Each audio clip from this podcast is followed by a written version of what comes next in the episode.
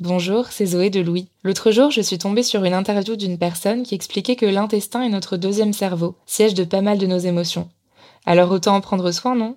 Activia, notre sponsor en ce moment, est la marque spécialisée dans le bien-être digestif depuis plus de 35 ans. Avec Activia, découvrez trois actions, soutien du métabolisme, actif à l'intérieur et apport de nutriments. Le tout toujours avec des probiotiques et le bon goût d'Activia à retrouver en une multitude de saveurs. Merci Activia pour leur soutien et bonne écoute Activia contient des ferments du yaourt qui sont des probiotiques. Ils vous aident à digérer le lactose du produit en cas de difficulté à le digérer. Activia est source de calcium et de protéines. Le calcium contribue au fonctionnement normal des enzymes digestives et à un métabolisme énergétique normal.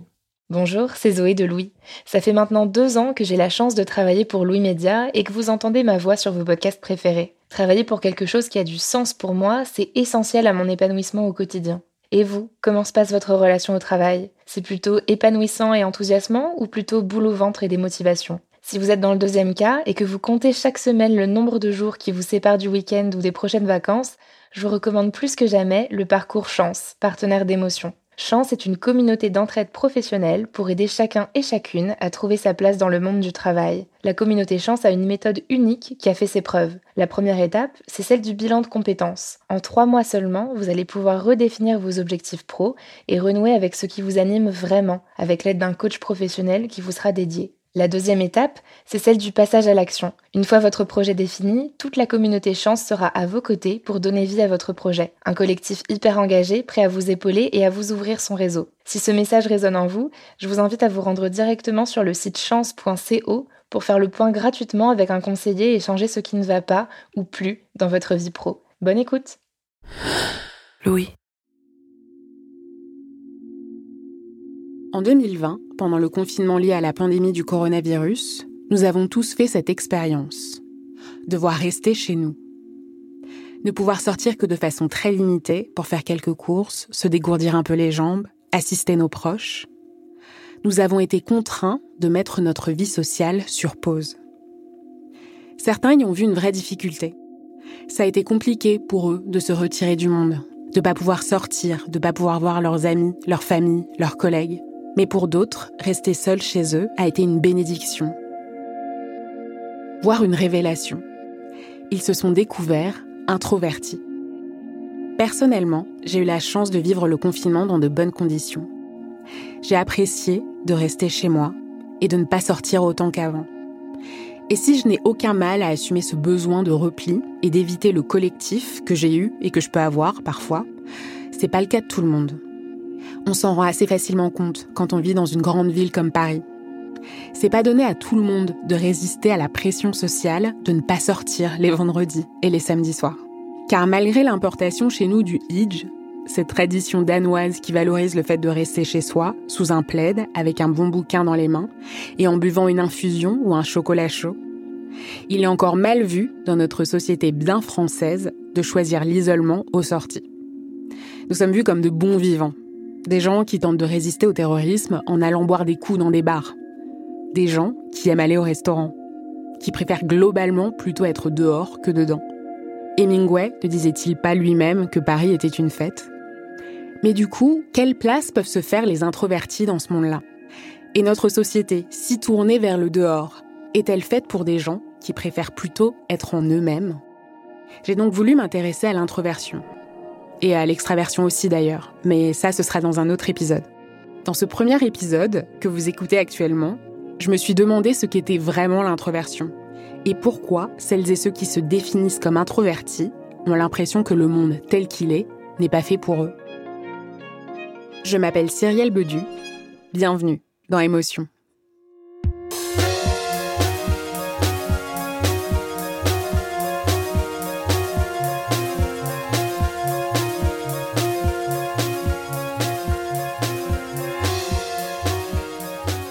Quand on commence à faire des recherches sur l'introversion, il y a un nom qui revient tout le temps.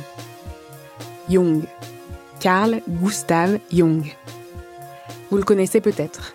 Jung était un psychiatre suisse, né en 1875 et mort en 1961. I couldn't agree with uh, quite a number of his ideas. Which ones in particular? His purely personal approach and his disregard of uh, the historical conditions of man.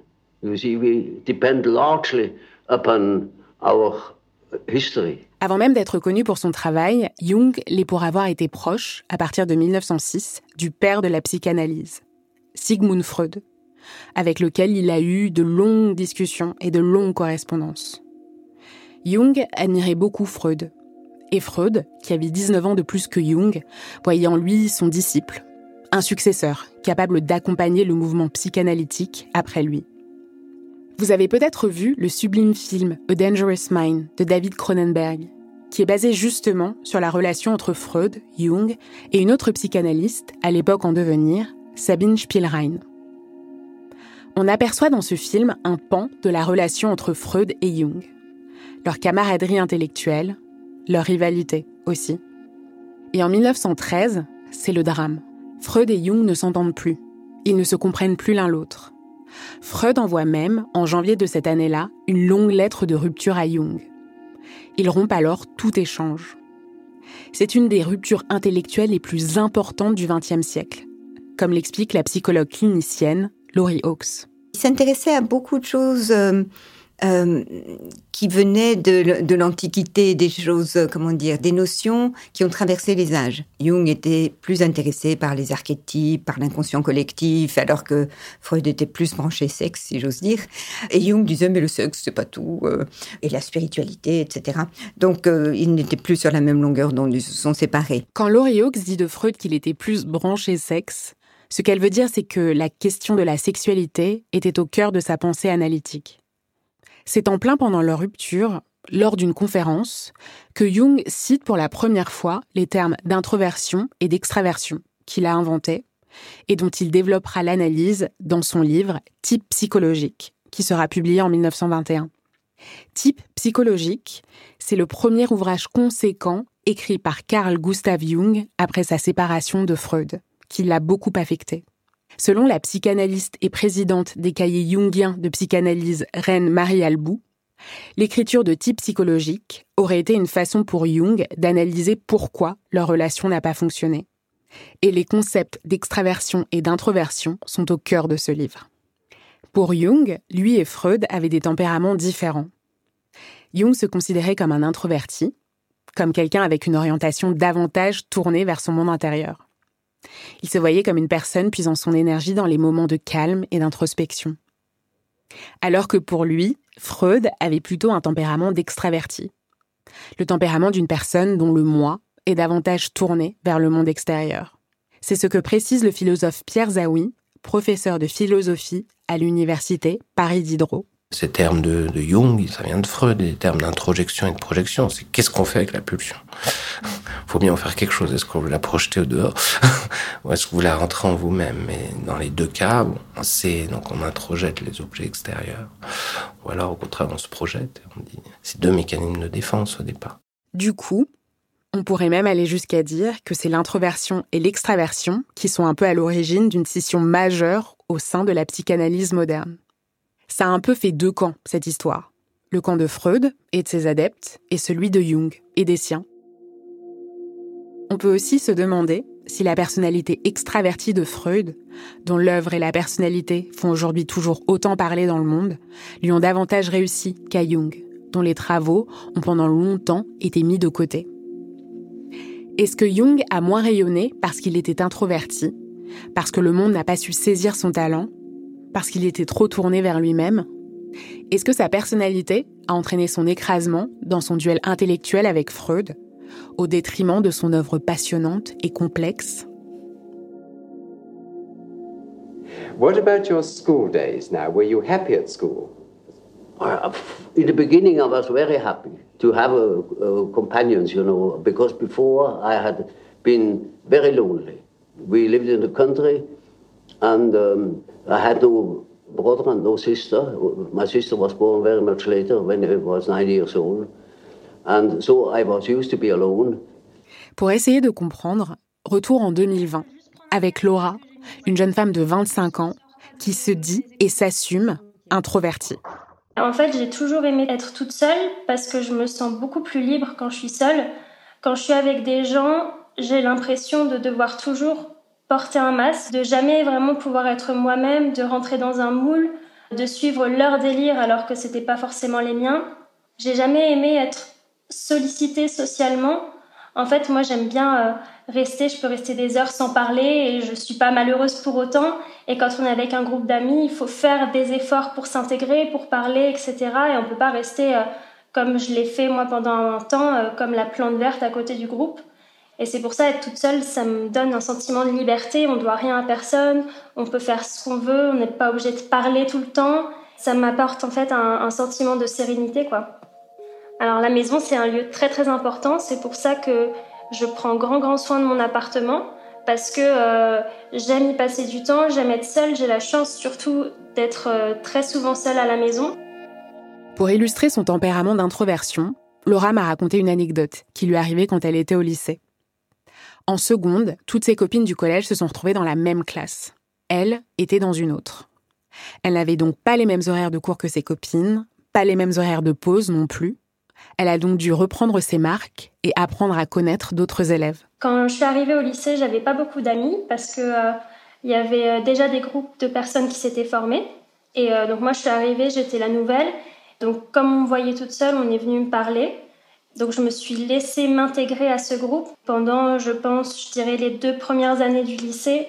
Je restais souvent avec ce groupe de personnes parce que euh, bah, si on reste tout seul, on est un petit peu mal vu, on nous demande ce qui va pas, euh, pourquoi on a envie de rester toute seule si on fait la tête, etc.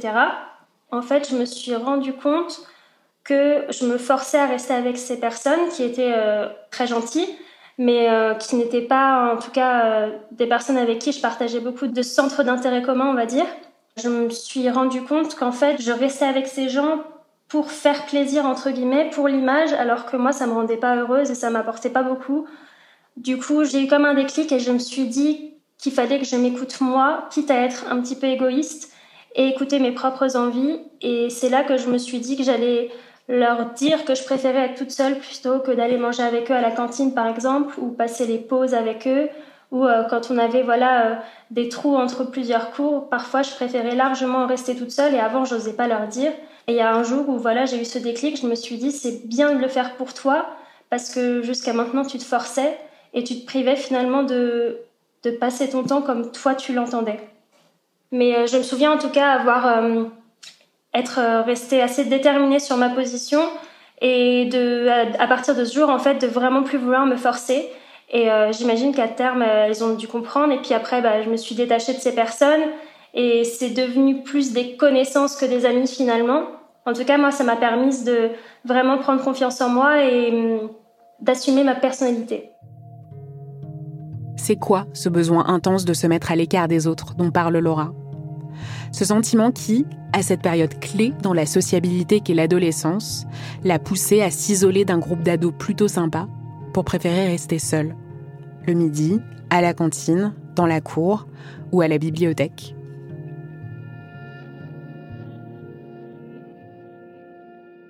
Pour ma part, pendant longtemps, justement, j'ai pensé que j'étais asociale et c'est un peu l'étiquette que je me mettais moi-même. Je disais aux gens, ah, si je parle pas beaucoup, c'est parce que je suis pas sociable, etc. Et donc, moi, j'avais l'étiquette timide, euh, pas sociable, etc. Pour le psychanalyste Patrick Avran, auteur du livre Les maisons, quand l'inconscient habite les lieux, ce n'est pas la misanthropie qui caractérise Laura, mais bien l'introversion, car elle ne déteste pas le genre humain. Un introverti n'est pas un misanthrope, parce qu'un misanthrope, c'est quelqu'un qui n'aime pas les autres. Un introverti, c'est quelqu'un qui aime les autres. Simplement qui, parfois, pour avoir un contact euh, bon avec les autres, est obligé d'abord de faire retour sur lui-même il y a un certain nombre de, grands décideurs qui prennent des décisions avec la nécessité de se replier sur eux-mêmes avant de décider. Ça ne veut pas dire qu'ils n'aiment pas les autres, mais qu'ils réfléchissent à ce qui est le mieux pour eux. Être introverti, ce n'est donc pas être misanthrope. Mais ce n'est pas être timide non plus. Il y a une grande différence parce qu'un introverti n'est pas un timide et un timide peut donner l'impression d'être introverti. Mais la difficulté du timide, qui est une, une vraie difficulté, c'est que quand il sort de chez lui, il se sent jugé. Il a toujours une espèce de honte, il rougit, il craint, il a l'impression qu'il fait jamais bien les choses, et il est toujours sous le regard d'un autre. Ça a cette dimension-là, dimension en même temps qui parfois va même jusqu'à l'exhibitionnisme, on pourrait dire, parce que quand on a le sentiment d'être sous le regard d'un autre, on a l'impression qu'à ce moment-là, on est toujours obligé de jouer un rôle. Et donc ça fausse les rapports avec les autres. C'est pas du tout le cas de l'introverti. Un introverti n'est pas timide. Un introverti a des rapports, on pourrait dire, corrects, normaux avec les autres. Simplement, il passe d'abord par lui-même. Passer par soi-même, être en soi. Autant de belles expressions pour dire que les introvertis aiment être seuls. Mais ce besoin de solitude n'est pas constant, comme l'explique Laura. Je me suis dit, en fait, je suis pas pas sociable, c'est juste que j'accorde beaucoup de valeur à mon espace et au calme, mais euh, si je suis avec des gens avec qui je m'entends bien et que, euh, que je suis de bonne humeur et que j'ai envie de parler aux autres, je suis tout à fait sociable. En fait, en tant qu'introvertie, j'arrive pas beaucoup à m'intégrer à des groupes, mais quand je suis par exemple en tête à tête avec quelqu'un, que ce soit euh, mon compagnon ou en amitié, euh, je me sens beaucoup plus à l'aise et c'est là où j'ai l'impression que j'arrive à ouvrir ma personnalité, à m'ouvrir à l'autre. Américaine vivant en France depuis l'enfance, la psychologue clinicienne Laurie Hawkes a écrit un livre sur les introvertis. Il s'intitule La force des introvertis, de l'avantage d'être sage dans un monde survolté. Après avoir écouté le témoignage de Laura, je lui ai demandé de développer le fait que ce tempérament ne rime pas avec associabilité. C'est la caractéristique essentielle pour moi. Ça ne veut pas dire qu'ils n'aiment pas être avec des gens. La plupart ont des attachements très profonds. Les extravertis, ils ont plein, plein, plein d'amis. Les introvertis en ont moins, mais des relations vraiment profondes. Et ils aiment se retrouver dans, dans des soirées ou des après-midi, enfin des, moments partagés intimes avec une ou deux ou trois personnes. Euh, être avec 10, 15, 20, 30 personnes, bon, s'il faut absolument y aller, ils y vont, ils essayent de trouver une seule personne avec qui se mettre dans un coin et discuter intimement. Euh, ou bien ils vont se mettre à contempler les livres dans la bibliothèque ou le paysage par la fenêtre. Mais euh, c'est pas leur kiff du tout d'être avec un tas de gens. Mais qu'est-ce qui explique que certaines personnes soient introverties et d'autres extraverties? Est-ce qu'ils ont un cerveau différent? Est-ce que l'introversion de Laura et celle de Jung peuvent être éclairées par la neuroscience? Est-ce qu'il y a des éléments dans le cerveau qui peuvent expliquer qu'ils puisent eux davantage leur énergie en eux-mêmes et pas quand ils sont avec les autres? Selon le psychologue américain Scott Barry Kaufman, une des hormones pouvant expliquer l'extraversion et l'introversion est la dopamine, qu'on appelle l'hormone du plaisir. Quand les extravertis sont amenés à être en interaction avec d'autres personnes, la dopamine serait sécrétée en plus grande quantité dans leur cerveau que dans celui des introvertis. Chez les humains, certains facteurs extérieurs, comme le sexe, l'argent ou la nourriture, peuvent être stimulants et agir dans des mécanismes qui activent le circuit cérébral de la récompense. Ça entraîne l'augmentation de la sécrétion de dopamine. Chez les extravertis, les facteurs externes comme le statut social ou les interactions sociales sont très stimulants.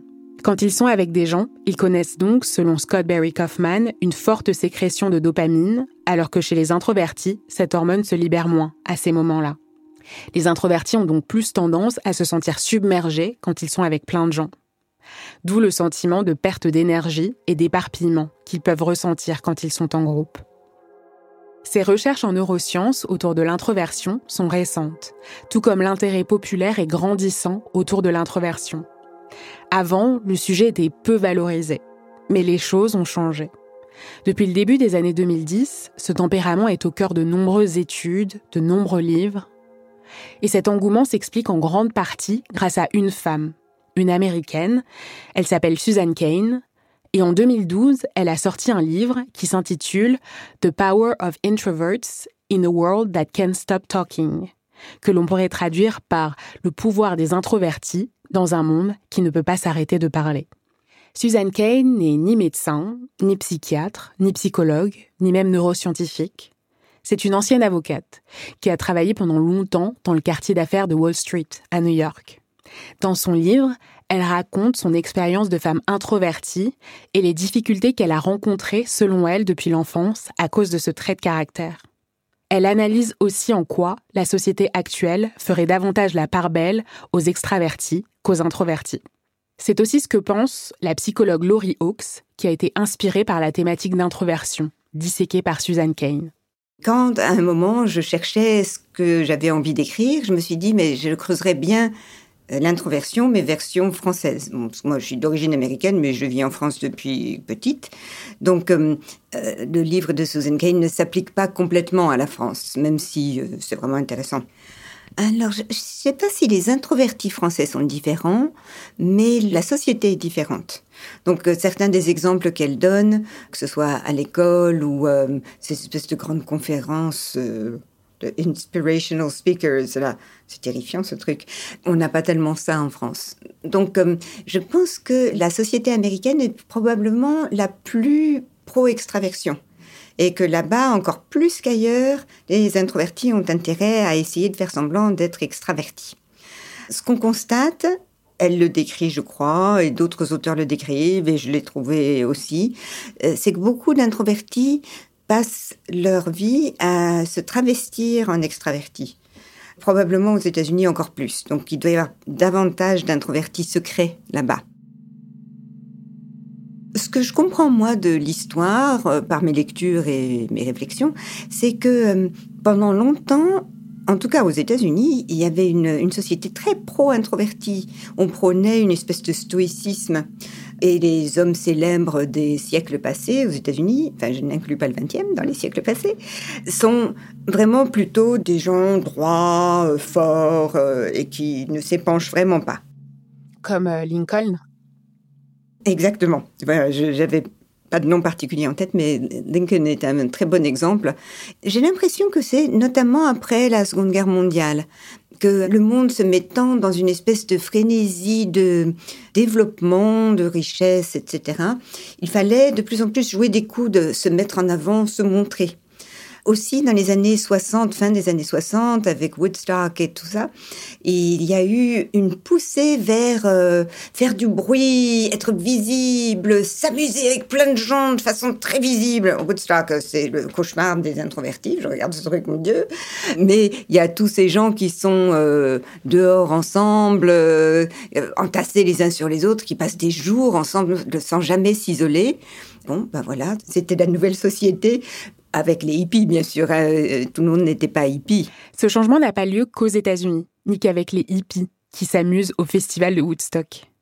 C'est toute la société occidentale qui change à cette période-là, d'un point de vue économique et sociétal. Et ce changement s'illustre notamment très bien dans les écoles, en Amérique comme en France. Ma compréhension de l'évolution à l'école est très liée à mai 68 vu mon âge, j'ai fait une partie de ma scolarité avant mai 68 et une partie après.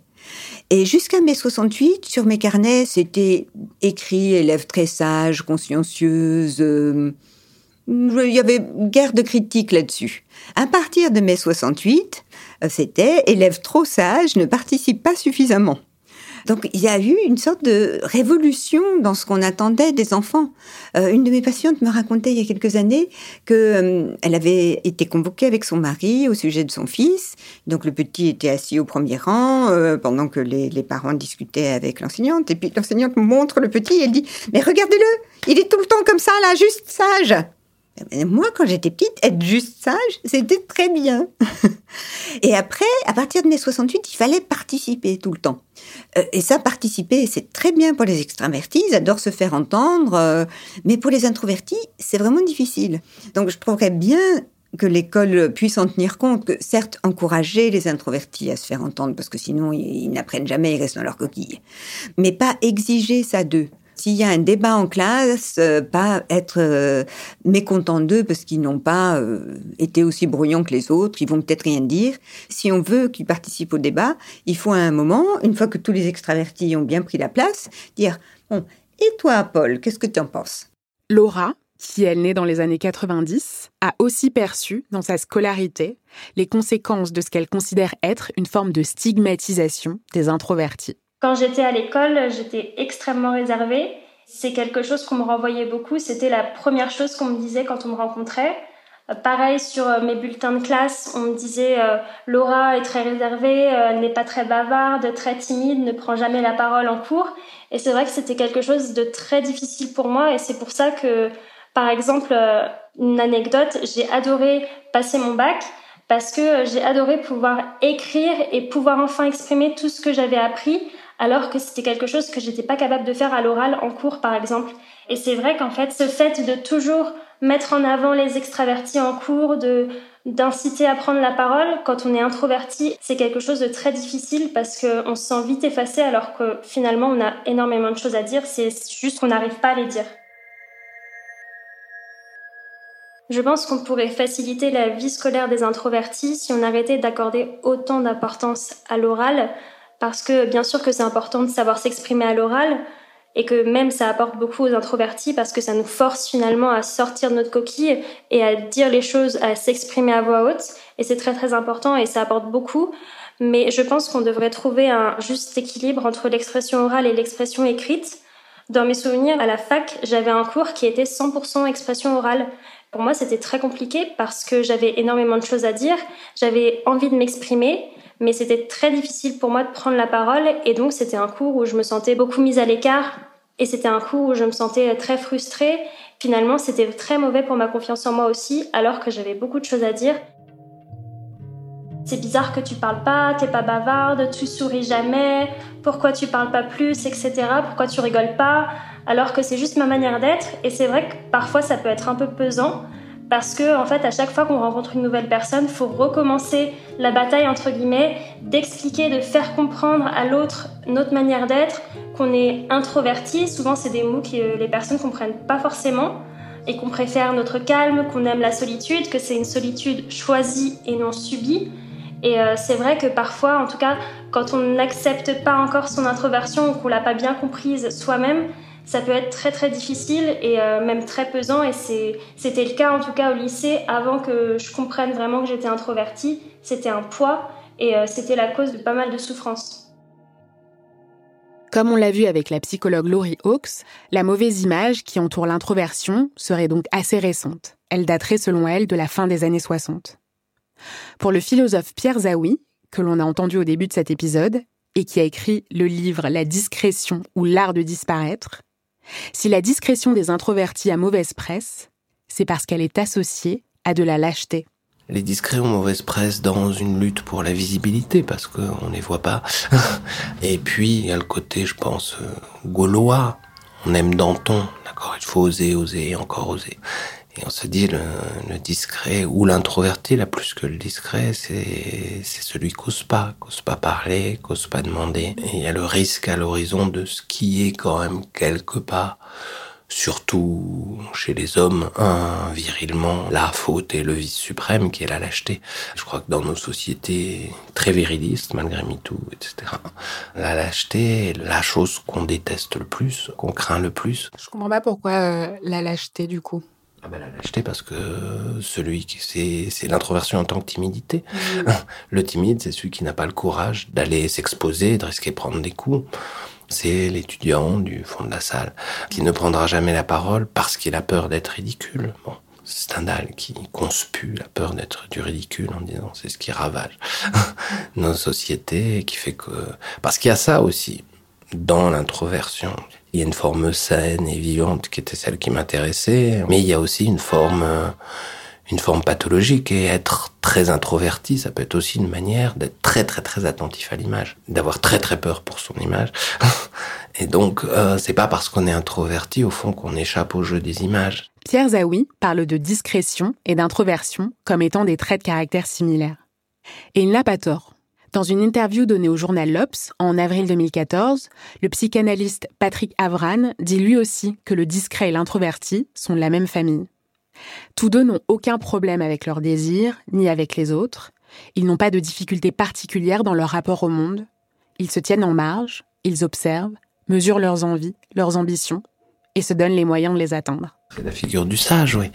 C'est la figure, c'est le penseur de Rodin, c'est celui qui se replie en lui-même pour justement se couper des flux du monde et se couper de cette, toute cette prose du monde et ces bavardages qui nous entourent.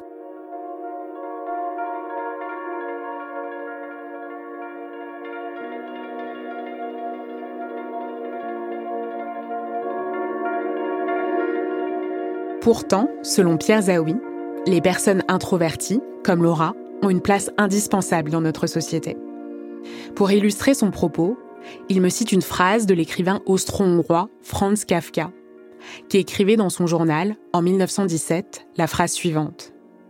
Dans ton combat contre le monde, seconde le monde.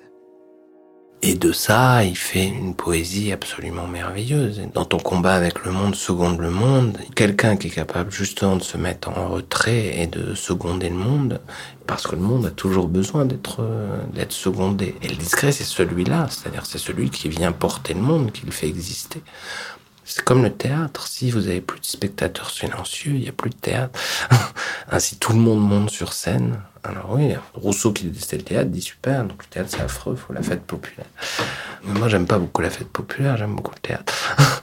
Je trouve ça important que, de savoir être un peu le spectateur silencieux du monde, parce qu'au fond c'est ceux qui le font exister.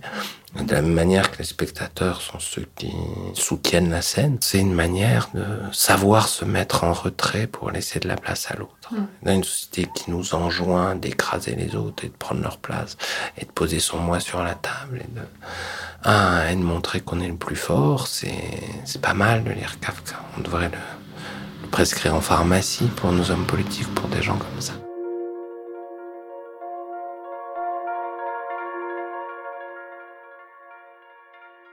C'est dans ce cadre que Susan Kane, l'ancienne avocate à Wall Street, appelle dans son livre à une revalorisation de l'introversion. Mieux, elle appelle à une révolution du calme. The Quiet Revolution. C'est d'ailleurs le nom qu'elle a donné à la plateforme web sur laquelle elle compte une large communauté de personnes se désignant comme introverties. Dès sa sortie, les ventes du livre de Susan Kane ont décollé après qu'elle ait fait une conférence TED Talk sur son introversion. La vidéo de cette conférence s'appelle Le pouvoir des introvertis et elle a fait à ce jour plus de 10 millions de vues. Comme on le disait au début de cet épisode, la caractéristique de l'introverti est de ne pas toujours être dans le retrait. Ce n'est pas un misanthrope. Pierre Zawi est d'accord avec ça. Pour lui, si l'introverti est trop dans l'isolement, il bascule dans la pathologie. Malgré le fait que l'introversion soit revalorisée aujourd'hui, grâce à des livres comme celui de Suzanne Kane notamment, il faut faire attention, selon Pierre Zawi, à ne pas tomber dans cette pathologie, à ne pas aller dans l'excès. Il faut rechercher constamment l'alternance entre les deux tempéraments. Cette alternance ou cette variation, il faut la chérir. Je pense qu'il n'y a pas de position stable et définitive, hein, qu'on est dans un monde mouvant, et que ce qui est important, c'est de garder le sens euh, mathématique de la discrétion, c'est-à-dire d'être dans le discontinu, c'est-à-dire d'essayer de prendre ses expériences, mais et d'arrêter, penser en termes d'expérience, c'est arrêter de réfléchir sur le terme de personne. Qu'est-ce qu'on vaut? Est-ce qu'il vaut mieux être euh, introverti ou extraverti? Je pense que c'est la question la plus stupide du monde. D'abord, on décide pas. Ce qui est important, c'est de couper, c'est-à-dire de savoir s'arrêter. Si le retrait est une forme de coupure par rapport au flux permanent, hein, il faut savoir euh, se retirer du retrait, il faut savoir couper aussi. Et arrêter par moment d'être discret et apprendre aussi à l'ouvrir. Donc c'est que dans cette alternance de rencontre et de solitude, de distance et de proximité, qu'on peut arriver, je pense, à trouver un équilibre un peu, un peu vivant. Mais les deux mythes d'une vie sociale entièrement ouverte, entièrement vouée au mouvement et à la rencontre. Bon, c'est regarder les beatniks, c'est ça. On va vers la fête, on part, on prend la route, on écrit. Et puis on sombre dans la solitude noire. Et si on veut sortir de ça, c'est accepter que la vie, elle est à la lisière. une vie un peu sage, elle est toujours à la lisière d'une intériorité un peu cloaque et d'une extériorité aliénante. Il faut accepter de vivre dans cette, euh, cette interface de, de, dehors. Mais il n'y a pas de vraie vie. La vraie vie n'est pas ailleurs. Et la vraie vie n'est pas en soi. Il faut la chérir, cette introversion. Si on a plutôt ce trait de caractère, bien sûr. Au lieu de se déguiser en extraverti pour être mieux accepté socialement, peut-être qu'il faut assumer, comme Laura, son besoin de retrait parfois. Sans s'isoler complètement, tout en restant à la lisière. C'est un sacré exercice d'équilibriste, en fait. Je repense à la phrase de Kafka. Dans ton combat contre le monde, seconde le monde. Et je me dis qu'avant de le seconder, être dans le monde, c'est peut-être pas forcément le combattre en fait, ou être contre lui. Peut-être qu'on peut aussi prendre part pleinement et ponctuellement, avec euh, une discrétion naturelle si on l'a, sortir de notre grotte pour apporter notre contribution au monde. Parce qu'on a tous grand besoin des introvertis, les extravertis notamment. Et je vous expliquerai en quoi dans un prochain épisode.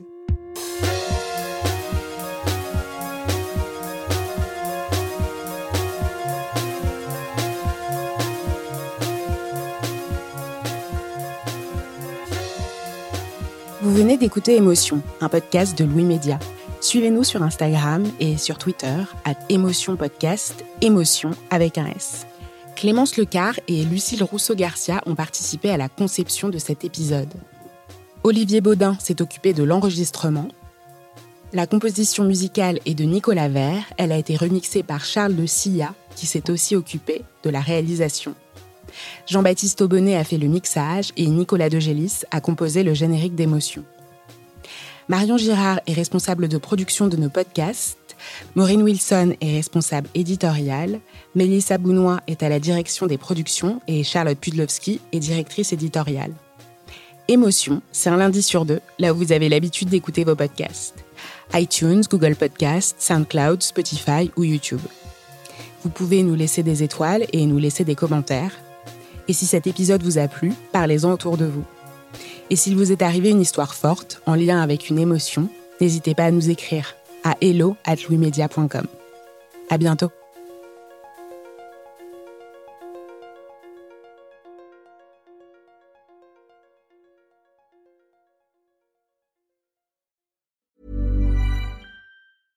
I'm Sandra, and I'm just the professional your small business was looking for. But you didn't hire me because you didn't use LinkedIn jobs. LinkedIn has professionals you can't find anywhere else, including those who aren't actively looking for a new job but might be open to the perfect role, like me. In a given month, over 70% of LinkedIn users don't visit other leading job sites. So if you're not looking on LinkedIn, you'll miss out on great candidates like Sandra. Start hiring professionals like a professional. Post your free job on linkedin.com/people today. Brought to you by Lexus. Some things do more than their stated functions, because exceptional things inspire you to do exceptional things. To this select list, we add the all new Lexus GX. With its exceptional capability, you'll see possibilities you never knew existed, sending you far outside your comfort zone. But as much as the GX challenges you, it also spoils you. Its intuitive technology and luxurious features mean that wherever you go, you'll never go without. Live up to it. The all new Lexus GX.